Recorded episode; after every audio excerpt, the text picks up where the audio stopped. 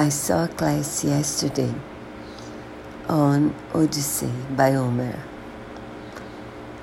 Odyssey tells the story of Odysseus, who is uh, the king of Ithaca and came to Troy along with many of other Greek kings and heroes to fight the war of Troy.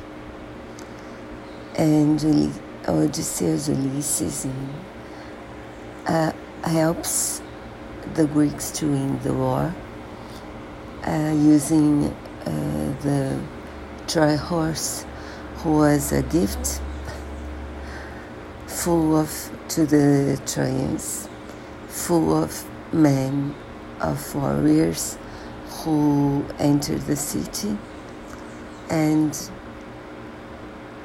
deceived the Trojans. And then Odysseus had to come home, and his trip is full of adventures and menaces. He's, he almost dies many times. He meets a cyclope, witches, sirens, mermaids. It's very, very interesting. The book is wonderful, and she argues that the, it's a wonderful read for the pandemic because it so shows a man who has lots of resilience.